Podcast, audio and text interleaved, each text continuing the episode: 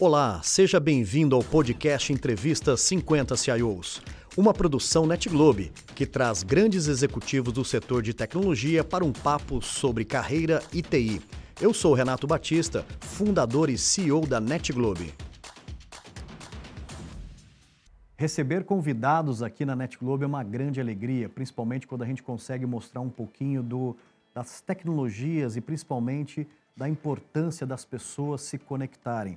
E o meu convidado dessa entrevista de hoje é um grande especialista nesse tema e vamos bater um papo super legal sobre carreira, sobre vida e principalmente olhando a história de vida de Ricardo Schultz.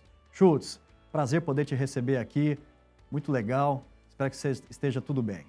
Renato, muito prazer. Primeiro agradecer o convite, assim, um projeto muito bacana. É, estava falando até um pouquinho antes. É, a gente se constrói a vida de, com pessoas.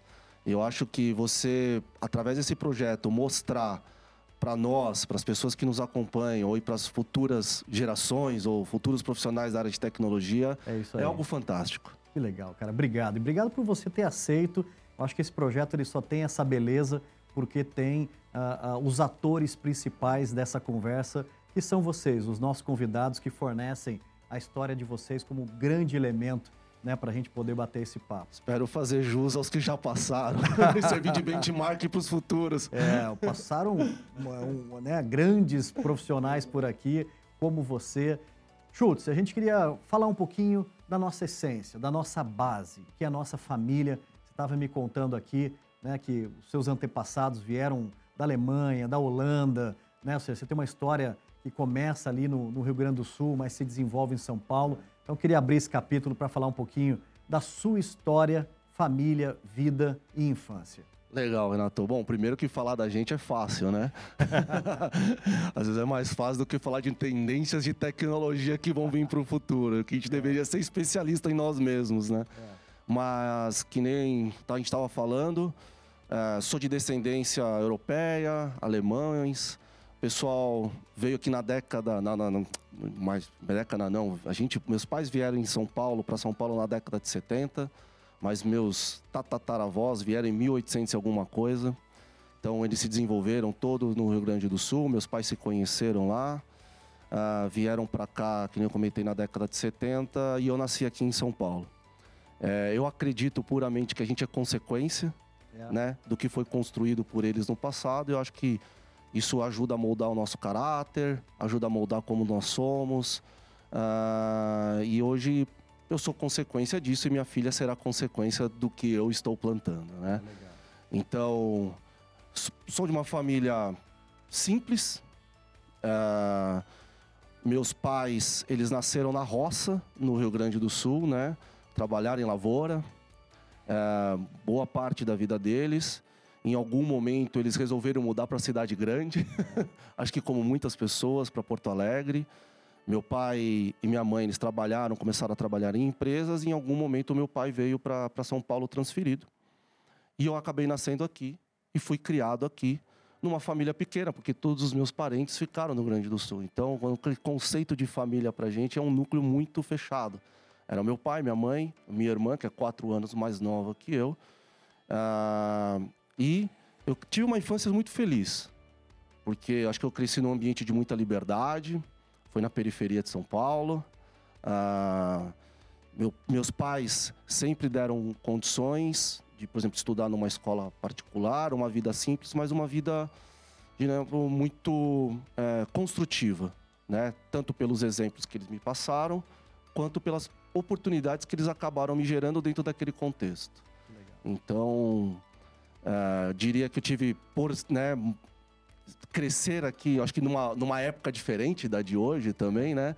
Mas poder crescer num ambiente super diverso, tive possibilidade de, de conhecer muita gente, ter diferentes, ter contato com diferentes realidades e de alguma forma, olhando os exemplos, né? Especialmente meu pai, minha mãe parou de trabalhar quando eu nasci, para poder cuidar de casa, vamos chamar assim de alguma forma, isso me trouxe ao que, ao, ao que eu sou hoje. Ô Chuto, você sabe que quem conhece a sua carreira, né? O pessoal de TI que, que olha um pouco da, da sua carreira, você tem uma carreira super bonita, uma carreira assim de desenvolvimento, de, de meritocracia, ou seja, você é um cara que é respeitado, né, não só pelo mercado, mas também pelas pessoas que trabalharam com você. Você é um cara que tem muito propósito, né? Mas quando a gente olha, né, pra, como a gente estava brincando aqui, né, para um alemão, né, Schultz, né, fala, pô, esse cara nasceu numa família, pô, tradicional rio-grandense, né, pô, o cara já eh, fez MBA com 20 anos de idade, aquela coisa toda. E você tem uma passagem na sua, na sua história, né, quando você veio para São Paulo, né, num bairro hoje é, até bastante famoso, né, e seu pai tomou uma decisão interessante, assim, de e, eu acho que você deve levar muito isso como um ensinamento, né? uma coisa que você vai passar né, para os seus filhos também. É, conta um pouquinho dessa passagem que foi bacana, eu achei diferente. É, legal. A gente, na verdade, eu acho que a gente está ficando velho, Renato. e aí você né, a pergunta, você faz uma reflexão do que, que te influenciou no passado. É. É, o que foi marcante. Na verdade, hoje eu começo a olhar sobre o que, que qual foi a consequência que aquilo trouxe para gente, né? É. Então, meus pais, eles começaram a trabalhar e a gente comprou, meu pai, na verdade, né? Ele comprou um apartamento no Itaí Bibi, hoje um bairro super nobre, né? É, nobre. Era um bairro bom, mas era um apartamento financiado lá na época. É... E aí meu pai teve uma sacada que, na minha opinião, foi o que hoje garantiu para ele uma aposentadoria tranquila. Que ele percebeu que se ele alugasse aquele apartamento, é, ele ia dobrar o salário dele. Ó. Então, qual foi o movimento que eu considero muito corajoso, muito ousado e até, até de uma certa forma um exemplo de humildade? A gente foi morar na periferia, no bairro do Campo Limpo, e com aquele aluguel que ele pagava, uh, que ele recebia, desculpa, ele pagava não só o financiamento do apartamento dele, como o financiamento do apartamento novo, o salário dele, que antes ele tinha que dividir por uma série de coisas, começou a sobrar dinheiro. Tá. Né? E ainda tinha uma, um, alguma coisinha lá que possibilitou ele evoluir nesse sentido. Sensacional isso. Então, isso que me levou até um pouco do que eu comentei, né? De ter uma, essa uma infância de liberdade, porque era um, era um bairro, não era informação, mas era um bairro mais de periferia de São Paulo, né? E isso que você falou, né? De loiro, tal, esse tipo de coisa. As pessoas realmente olham hoje, até por postura, como a gente se porta, acho que pelo nível cultural, nível de educação, achar que você veio de um berço de ouro, não. Meu pai, hoje, até hoje, é uma pessoa super simples e hoje eu, ele olha para mim e ele acha que eu sou um cara muito sofisticado. Sabe que eu tenho muitos excessos, né? Por conta das nossas origens e das origens dele, né? É. Mas hoje eu tenho contato né, com outros mundos que talvez ele não tenha tido na vida dele. E a vida dele, a nossa vida, sempre foi pautada muito no trabalho. Então, acho que esse exemplo né, dessa mudança, de alguma forma, você tem um impacto. Na época eu tinha quatro anos que a é. gente teve essa mudança, mas você começa a fazer uma análise de que, né, de consequências que isso teve, porque isso possibilitou ele depois também. Ele era um cara muito sagaz nesse sentido, de começar a mexer com imóveis, por exemplo, de leilão. E ele comprava apartamentos em leilões, alugava, que de alguma forma, de novo, hoje, qual é a consequência disso? Possibilitou estudar numa escola melhor do que os meus colegas na época, ter uma educação melhor. Tem essa questão cultural que, né, educação, na verdade, ensino, deixa eu até me reposicionar, porque ensino se ensina na escola, educação vem de casa. É. Né? Então, acho que isso acaba, né, diz que a melhor tipo de liderança é a liderança pelo exemplo. Eu é. acredito nisso. Eu tive esse exemplo de trabalho, disciplina dentro de casa. E isso acaba, né, trazendo consequências para nossa formação. Ô Chutes, você sabe quando você fala assim, poxa, meu pai me acha até meio sofisticado, o meu também me acha, né? Porque assim, seu pai saiu da roça, né, uma pessoa muito simples e que foi galgando. O meu pai é uma pessoa que vive na roça hoje. Né? Meu pai, hoje, a principal fonte de, de, de receita dele é tirar leite. Né? Então, assim, e, e aí a gente olha uma geração para outra, né? Então, pô, quantos países você conhece, né, que já foi viajar? Pô, eu também, né? Pô, tenho a oportunidade de conhecer boa parte do mundo. Então, mas isso é um, é um, é um processo de evolução natural. Eu acho que a nossa geração é uma geração que realmente teve a oportunidade de dar um, um salto na educação, um salto nos, nos, uh, nas possibilidades né, de conquistas. E aí a gente tem uma responsabilidade grande também agora de repassar isso para os nossos filhos. Eu acho que isso é, é muito bacana. E um outro insight que eu acho que, que você trouxe do seu pai, você sabe que tem muitos, muitos experts hoje né, em finanças é, é, pessoais, né? E a pessoa dá várias dicas. E uma das dicas que os grandes papas, por exemplo, Marçal, por exemplo, dá, é o que seu pai fez. Se, se resgatar esses ensinamentos desses grandes gurus, né? Vamos chamar assim, eles falam exatamente isso. Assim, cara, olha, você tem um, um, um imóvel, né? Que, que ele é extremamente é, rentável, né? Ele te gera uma renda muito boa. Cara, faz um movimento, né? Aluga ele e com o dinheiro do aluguel você paga o financiamento de um outro cara e já já você está com dois imóveis, né? E você vai fazendo isso, já já você está né, com um negócio bacana. Então, seu pai está à frente né, do tempo desses caras que estão ensinando hoje de um jeito diferente. Podia né? ter aberto lá na década de 80, é que não tinha internet para divulgar tudo não que tinha. tem, não ia ter os canais de comunicação. É legal. Mas é isso, eu é acho isso. que a gente é, é uma, uma, a gente sempre é consequência de alguma coisa, seja na nossa vida em N é, situações, na vida profissional, na vida pessoal. E de alguma forma, acho que essa questão financeira, ela até hoje, como CIO de uma companhia, né? E pelo que eu sou visto hoje, né? Pelo, dentro da, das, das, empresas que eu trabalhei, eu acho que eu tenho uma conexão muito com o business, por exemplo. Eu tenho um viés muito financeiro para as coisas, né? Para as coisas que eu faço. Não deixa de ser consequência da educação que eu tive dentro de casa e dentro dos desenhos. É verdade, muito legal. Schultz, você vem de uma geração, eu também, eu sou de 77, você é de 81, né? A nossa geração era aquela geração seguinte: começou a ter barba, trabalhar. Começou a né, ter pelo no corpo, já era momento de dizer, ó, tá na hora de ir trabalhar, né, de arrumar alguma coisa para fazer. E, e, era o nosso sonho, grande sonho, né? Começar a trabalhar cedo, ter o nosso próprio dinheirinho, começar a falar de carreira, antecipar os movimentos, porque a perspectiva de vida útil de trabalho dos nossos pais era chegar com 50, 60 anos aposentar. Mudou muito na nossa geração agora, que com 50, 60 a gente ainda né, entra em campo. Né? Como que foi esse momento seu de juventude, o primeiro trabalho, escolha de profissão? Conta um pouco disso. Puxa, cara, assim, escolha, não sei se é bem a palavra. Tá. que na verdade é o seguinte, né, de novo, resgatando, a questão do trabalho, acho que era uma coisa que era muito forte dentro de casa. Então eu, quando eu tinha 13 anos, é, não comecei a trabalhar, mas eu fui fazer um, um ensino médio técnico né? Porque eu tinha que ter algum tipo de formação, eu tinha que começar a trabalhar com alguma coisa e quanto antes você começasse a trabalhar, melhor. Então, eu fiz um curso técnico eletrônico. Fui a última turma que tinha o um ensino médio em conjunto com o um curso técnico, era um curso de quatro anos. Tá. Tive até que fazer, fiz cursinhos, prestei vestibulinho, que chamava na época. Tá. Passei em algumas escolas e escolhi um colégio chamado Liceu de Artes e Ofícios, de São Paulo. Colégio super tradicional. E era muito bom. E eu costumo brincar que eu fiz uma faculdade com, começando com 14 anos. Porque eu sempre fui um aluno que tirou boas notas. Então, tirava 8, 9, 10, assim. Tinha, vamos dizer assim, que é... Não sei se era esforçado, um pouco, né? Minha primeira nota na escola foi zero. Zero. Um zero bem redondo. Porque era muito difícil. Era muito difícil. Falei, puxa, eu acho que eu vou ter que correr mais atrás do que eu corri até hoje. Né? É. E aí eu fiz um curso técnico em eletrônico. Porque eu gostava de fuçar, mas por que você escolheu eletrônica? Puxa, acho que eu gostava de mexer com aparelhinhos eletrônicos em casa, mas muito rápido eu percebi que eu não gostava daquilo. Aí eu falei, pô, mas eu sempre tive uma coisa na minha vida. Se eu comecei, eu termino. Tá. Eu não, não consigo parar nada na metade. Perseverar, para mim, é, uma, é, um dos valores que eu tenho. Olha que legal. Falei, então vou ter que terminar esse curso técnico mesmo não gostando muito. E no meio do caminho era obrigado a fazer algum tipo de estágio. Falei, puxa, vou ter que trabalhar com informática na época, né? não era tecnologia. Final da década de 90. E aí eu procurei um estágio na área de tecnologia.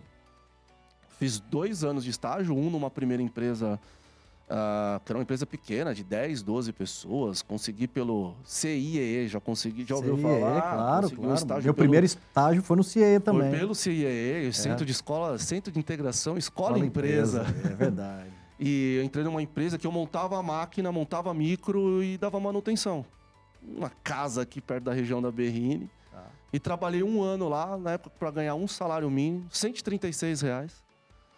Ah, hoje, né, o salário mínimo era, ele, era significativamente menor. Mas também percebi logo que, aquilo, que eu não teria muito para onde ir dentro de uma empresa daquele tamanho e resolvi ir para uma outra empresa. Uh, procurar um outro estágio e eu caí, fiz um baita processo seletivo e entrei no Grupo Abril como estagiário de curso técnico.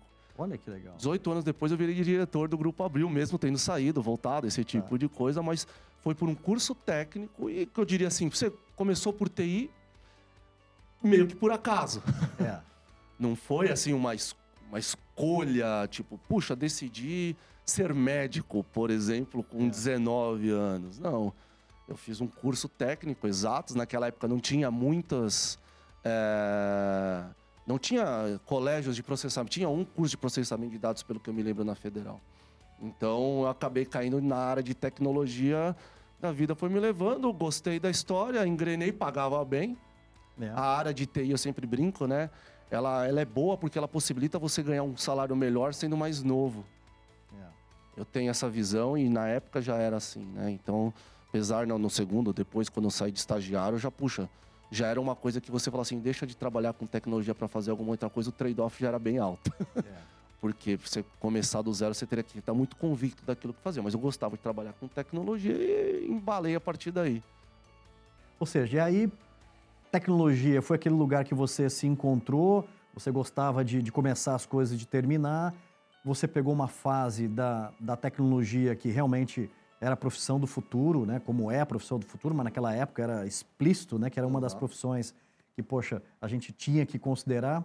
E aí você foi galgando. Quando foi aquele momento que você não só se viu um cara com habilidades técnicas, mas começou também a trabalhar mais a parte de gestão, cuidar de pessoas, se importar com o desenvolvimento do outro? Que fase que foi da sua carreira? Eu acho assim, de certa forma, eu sempre quis trabalhar com gestão e estar ligado ao negócio.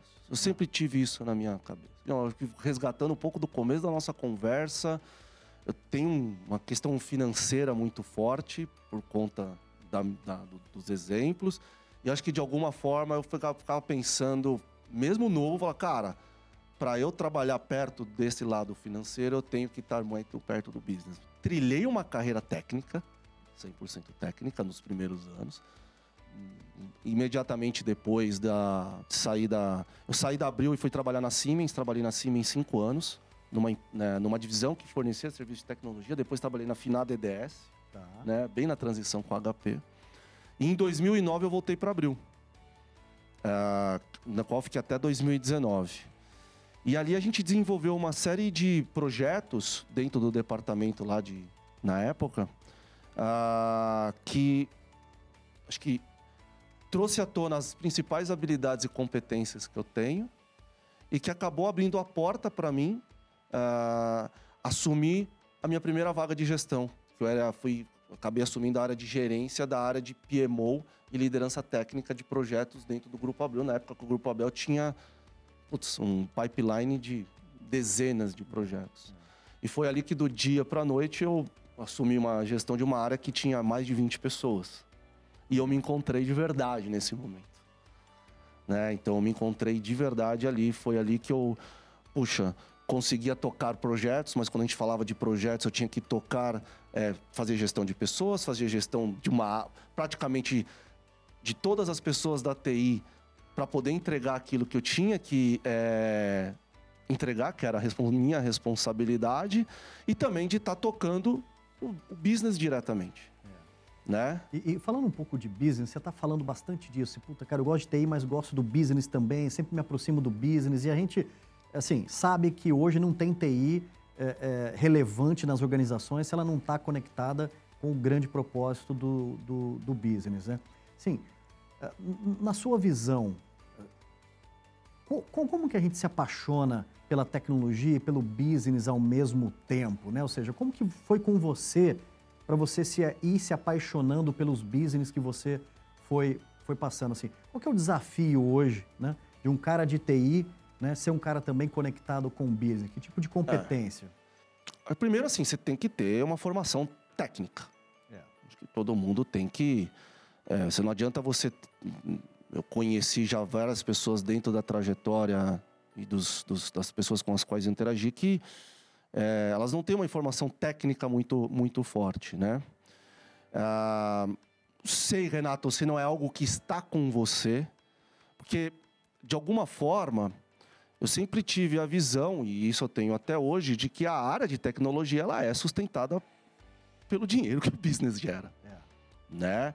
E dentro até, de, a gente fala da famosa carreira em Y, né? Em algum momento você tem que fazer uma determinada escolha, né? Se você quer ser um super especialista em determinada coisa e está tudo bem, ou se em algum outro momento você tem que seguir para uma carreira de gestão, né? Eu acho que a partir do eu sempre tive claro que eu queria seguir para essa carreira de gestão. Isso estava na minha cabeça. E eu sempre gostei muito de hum, falar de negócios, de me aproximar de negócios. Então, Diria que acho que isso de alguma forma sempre esteve dentro de mim e cabe você se aproximar das pessoas do negócio. Não, isso não aconteceu a vida inteira. Quando eu tinha uma carreira técnica, por exemplo, dentro da Siemens ou da mesmo da EDS barra HP, eu tinha zero contato com business. Zero. Eu estava dentro de um Nokia em determinada época da minha vida. Tava construindo data center nos Estados Unidos eu era de uma equipe offshore dentro da EDS. Só que a partir do momento ali, por isso que eu falei que eu me encontrei, né? Que eu comecei a trabalhar com projetos e, e, e um pouco dessa área técnica, foi, no, foi ali que eu me encontrei como um profissional, de verdade. Legal.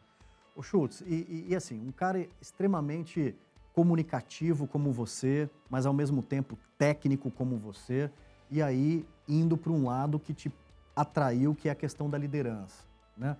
E, e como você se preparou para poder ter mais esse tato com, com pessoas, né? Ou seja, poder ouvir melhor o time, né? Se importar ali com o momento que a pessoa está vivendo. Como que foi para você, né? É, trabalhar esse lado mais executivo, TI e, e, e, conectado com as pessoas? Você, você fez algum curso? Você, não ah... fiz, mas eu lembro na época, eu li um livro, eu não lembro exatamente o termo, tipo, me tornei gerente. E é. agora? Ponto de interrogação, né? É, acho que você tem que ter algumas habilidades e atitudes é, que são de alguma forma estão em você.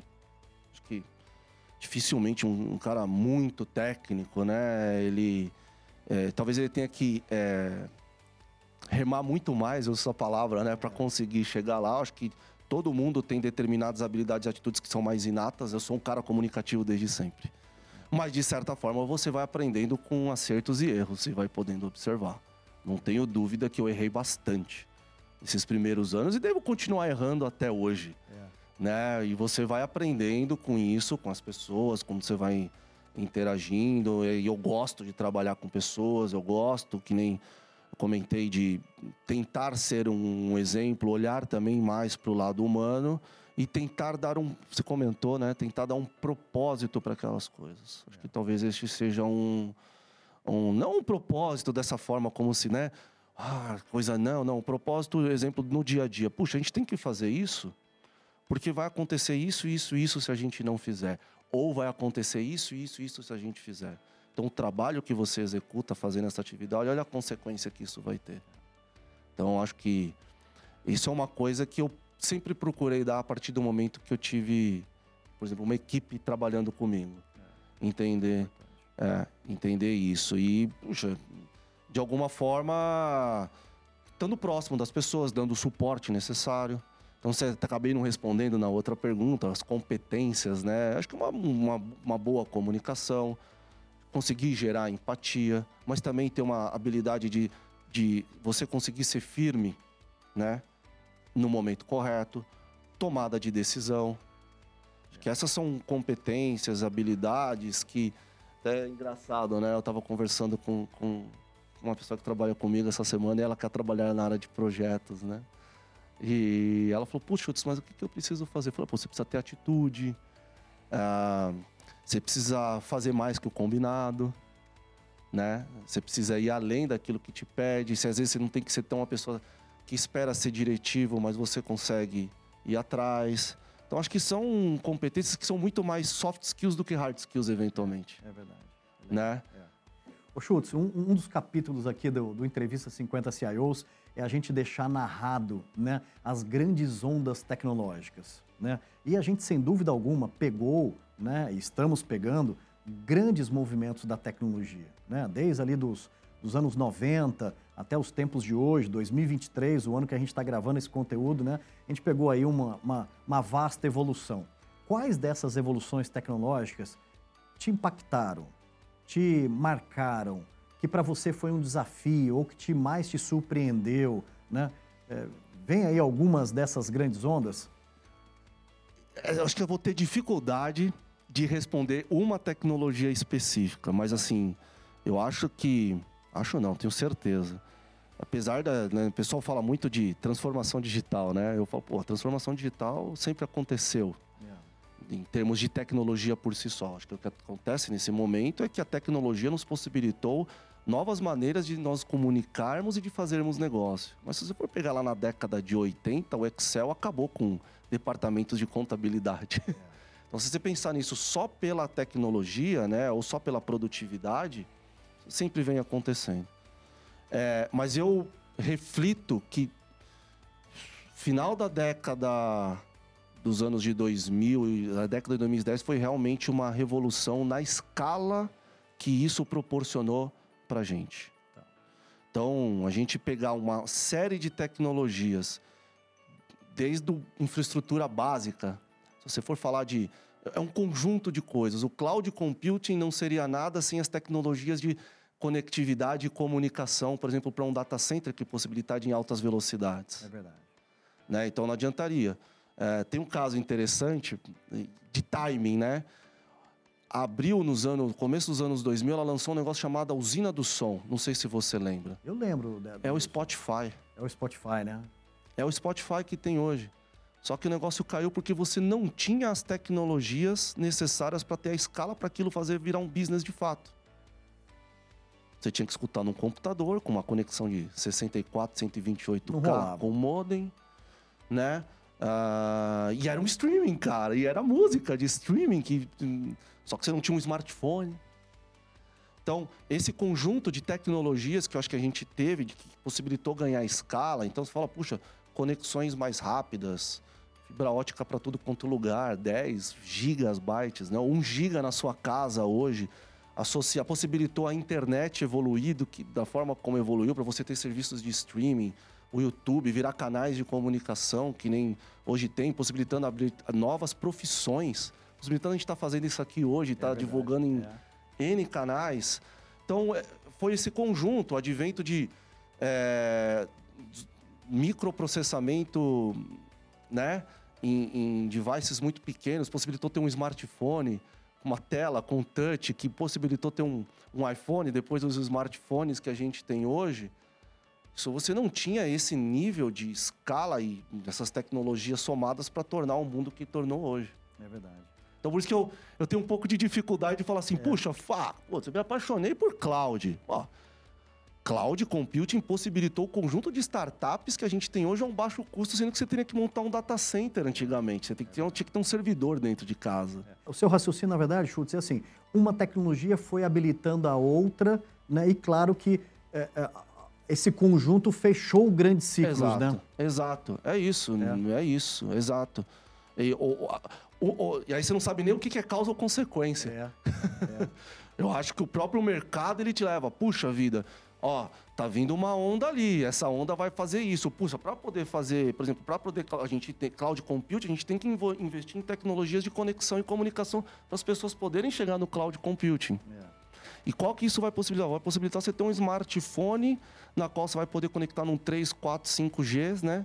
Evoluindo, no qual você vai ter um serviço de streaming que vai te levar para isso. Então é, é, é, o conjunto de coisas que eu acho que a gente está vivendo de uns vai, 10, 15 anos para cá, que realmente revolucionou tudo. Mudou a forma da gente se comunicar e mudou a forma da gente fazer negócio. É verdade. Loucura total. Loucura, total. loucura.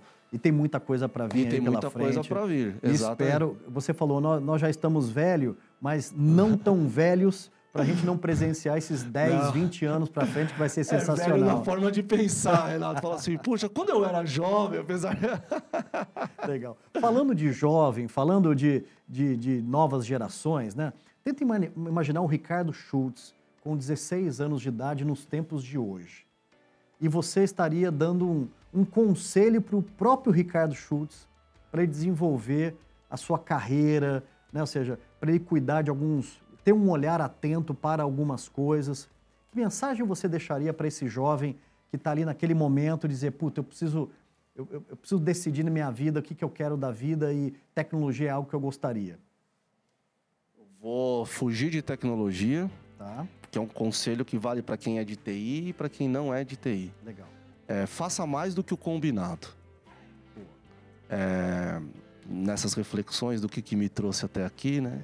É, então, reforçaria esse ponto, apesar de que eu acho que eu executei para estar tá onde eu tô. Tem um cara chamado Napoleão Hill. Famosíssimo. Ah, famosíssimo Napoleão. Ele tem um negócio chamado as Leis do Triunfo. Então, ele tem lá algumas leis que ele, ele estudou junto com os caras mais bem-sucedidos lá na década de 1920. Lá.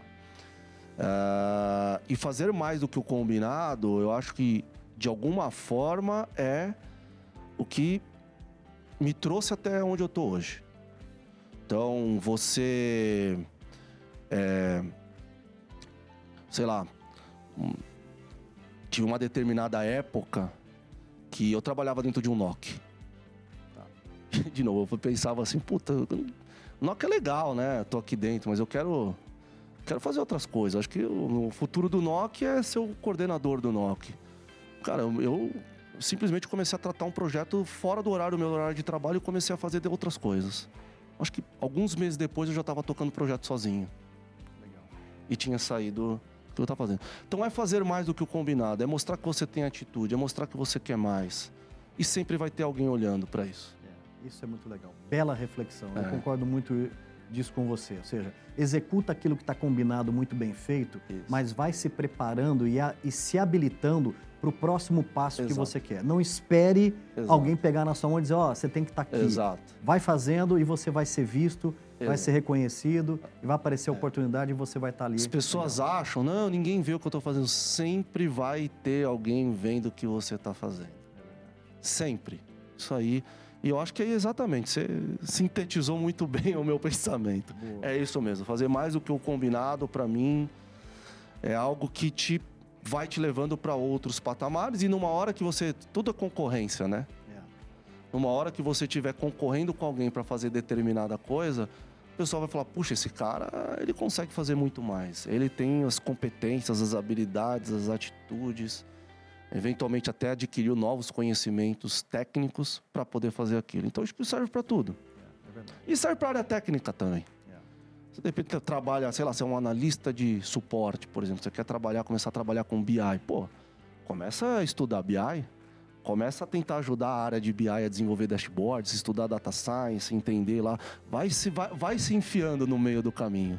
Vai ver e tá antenado, né, Schultz? Assim, a pessoa também com uma escutativa, às vezes uma oportunidade está passando do lado, você não dá muito uma atenção, ou se você pega aquele movimento, se habilita, não, cara, eu posso ajudar, pô, eu posso Exatamente. ser esse cara. Né? Exatamente. Né? Se habilitar, ser interessado, né? Isso. Tá conectado com aquele movimento, não entender que todo mundo, todo diretor, gestor, ele quer as pessoas que ajudem a resolver os seus problemas. É. É fato, o CEO da companhia, o acionário, ele quer alguém que vai ajudar a resolver os problemas dele. É. Se você se habilita a resolver o problema dele, você deu cinco passos na frente das outras pessoas que estão é. ali esperando. E não é que está ali querendo puxar o saco, não, querendo, não, não, só vou fazer, não. É fazer pro, pro, pro, pro executivo, mas muitas vezes ajudar uma pessoa que está do lado, se prontificar, servir né, para ajudar é. a resolver um problema, independente de quem, né? E ah, você vai é virar referência fazendo isso. É é legal. Então, é, esse é um outro ponto, né? Quando eu quando eu saí de, da minha era gerente e tinha que mirei diretor na época que aconteceu, né? O diretor saiu e tinha que escolher um de nós lá para assumir, né? Acho que uma coisa que é super gratificante é que boa parte das pessoas que estavam, que eram meus pares, elas me reconheceram como uma pessoa ideal para te a, a assumir aquela área de diretoria naquele momento. Olha que legal, isso é bonito. Isso é bonito, cara. Mas, de novo, eu acho que é porque de alguma forma você eu fiz um pouco do que você acabou de falar. Você acaba virando um pouco de referência. As pessoas, as próprias pessoas reconhecem que você às vezes tem as competências necessárias para poder assumir determinado desafio. Schultz, aquela frase emblemática: se você quer ir rápido, vá sozinho. Se você quiser ir longe, vá acompanhado. Se cerque de boas pessoas. A gente sabe para construir uma carreira como a sua, como a minha, a gente faz muito pouco sozinho e a gente faz muito com as pessoas.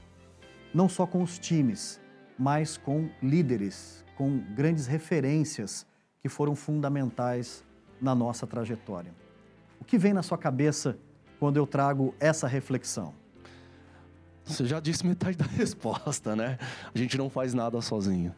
De fato, a gente não faz nada sozinho. Você depende, ainda mais como quando você como assume uma cadeira de gestão, você, precisa, você faz menos, né? Você tem a impressão de que é mais difícil de é, tornar tangível aqui. É. Uma coisa é você escrever código e falar, pô, escrevi 200 linhas de código, você consegue ver, né? É. Como é que você consegue tornar tangível uma vez que você está numa cadeira de gestão? Então, vem algumas pessoas na cabeça, né?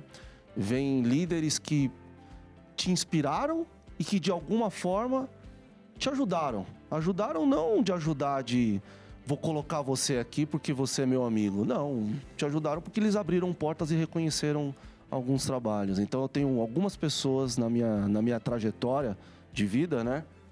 É, que de alguma forma contribuíram de uma forma preponderante. A gente é, é arriscado, né? Porque você sempre é, vai esquecer de alguém. É, mas já vão pedindo desculpas é, aqui, né? Você pede desculpas, então, tirando as questões... Tem as questões pessoais que eu já comentei dos meus pais, né? Sim. Minha esposa, Débora, que a gente começou a namorar com 19 anos. Olha só, uma jornada Então, eu já tô mais tempo junto com ela do que é. solteiro, se é parar pra pensar. E a gente era muito jovem. Então, a gente construiu uma vida juntos, né? Então, ela não deixa de ser uma pessoa de me inspirar, mas, puxa, comentei ali do, do, do momento de 2009 até 2012, as pessoas ali que abriram as portas para mim. Tem um parceiraço de vida, o Augusto Nellesen. Hoje ele é uma pessoa superintendente do Itaú, uma pessoa super do bem, super bem sucedida também. É um parceiraço de vida. Uh, também dentro dessa época tem o Gerson ali, que foi o meu primeiro diretor que eu assumi a gestão. Então esses dois, essas duas pessoas, elas têm aí um impacto significativo, assim como um outro cara chamado Carlos San Jorge, que ele era o diretor de tecnologia e na, na, a gente teve uma jornada muito bonita juntos. E que foi quando a pessoa, quando eu saí da, quando ele saiu da Abril, né? Na época eu trabalhava no grupo Abril, eu entrei no lugar dele. E boa parte do que eu, momento que eu tô hoje, eu devo a essas pessoas, assim tentando olhar para trás para isso. E hoje, onde eu tô na Randstad, né? É, a gente, eu trabalho num time super inspirador. Assim, é fantástico. Então, o CEO, o Fábio e toda a parte do, do management team, né? Para não citar todos daí, porque é. senão a gente vai ficar meia hora aqui falando o nome de todo mundo. É, deu uma liga, assim, que eu me inspiro diariamente com essas pessoas e sou muito grato por poder fazer parte de um time que tem esse, construindo essa história que a gente está construindo hoje dentro da empresa. Sensacional é bonito, né? A gente num bate-papo como esse, revisitar essa memória, é, é, nomear algumas pessoas, né? Mediante várias que são importantes na nossa vida e mostrar que para a gente chegar onde nós estamos hoje, teve pessoas que acreditaram na gente, nos ajudaram e isso é muito legal. E né? essa reflexão, né? Às vezes faz um exercitar um negócio que a gente acho que não faz no dia a dia, que é gratidão, né? Gratidão. É, é verdade. é gratidão. A gente não para para refletir que a gente tem que ser grato por algumas muito, coisas. Muito. E por algumas pessoas. E eu acho que algumas têm dificuldade, é, outras não. Às vezes você acaba nem parando para pensar, mas é um sentimento de gratidão por, por essas pessoas que eu comentei aqui. Por, no fundo, por acreditar, por abrir portas, por estar tá vendo. É. Foi o que eu comentei. Sempre vai ter alguém vendo. Acho que essas pessoas são pessoas que acabaram vendo de alguma forma aquilo que a gente estava fazendo. Então é um sentimento bacana, sabe? Muito legal, é. bacana. E é genuíno. Ô Schultz, TI nos consome bastante, é uma, é uma profissão que né, nos, nos conecta muito, principalmente mentalmente, pouco né, fisicamente. Né? E, e para dar uma relaxada, uma desconectada e uma reconectada, o que, que você gosta de fazer finais de semana? Esporte, lazer, hobby, o que, que você tem? Cara, eu faço muito esporte, cara. É. Você falou que não trabalha com físico, talvez eu procurei exatamente o oposto para poder é. fazer. Eu, eu vou, vou, me auto-intitular atleta, tá? Tá bom. Mas ok, eu gosto de esportes de endurance, esportes de longa distância. Então eu, eu corro, eu pedalo, eu nado. Tá. Eu já fiz oito maratonas, Já participei de algumas provas de triatlon, meio iron. Em dezembro do ano passado, eu fiz uma prova de 100 quilômetros na Patagônia, Argentina. Uau, que escalando legal. lá, montanha com pico nevado, três dias dormindo em barraco e tomando banho em, água, em lago gelado. Que legal. Então, acho que assim, é, é, esses, é uma coisa que também eu já me apaixonei. Acho que faz parte da minha vida hoje. Não consigo dissociar a minha existência sem estar fazendo esse tipo de coisa desconecta, porque até você acaba ficando super é. cansado, às vezes, no final de semana, de fazer um treino de 5 horas, por exemplo. É. Mas, puxa, é, é, são, é, é, bem desafiador. E esse desafio te traz uma recompensa de falar, putz, cara, eu tô fazendo algo que qualquer um pode fazer.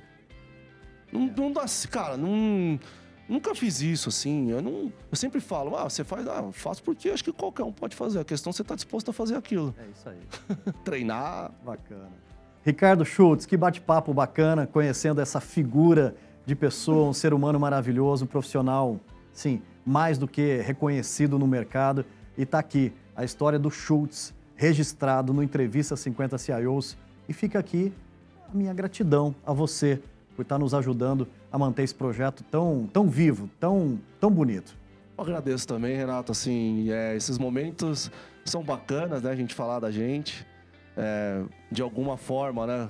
Quem sabe daqui a 100 anos não vai ter alguém assistindo. A tecnologia nos proporciona isso hoje, né? Não é?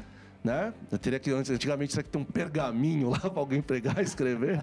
Agora vai estar disponível para pessoas hoje, para pessoas amanhã, enfim. Multiplataforma. Multiplataforma. Parabéns pelo projeto, acho que é muito legal e para a gente também participar disso, além de todos esses motivos bem nobres, é muito gratificante porque eu acho que traz momentos de reflexão. É né? De que às vezes no dia a dia não deixa, né? Seja pela correria do trabalho, pela correria dos meus hobbies. É. Mas ele te traz um momento para você refletir sobre você mesmo, né? Então é muito legal e muito obrigado pela oportunidade. Eu que agradeço. Parabéns. Valeu. Valeu, obrigado. Valeu. E aí, curtiu?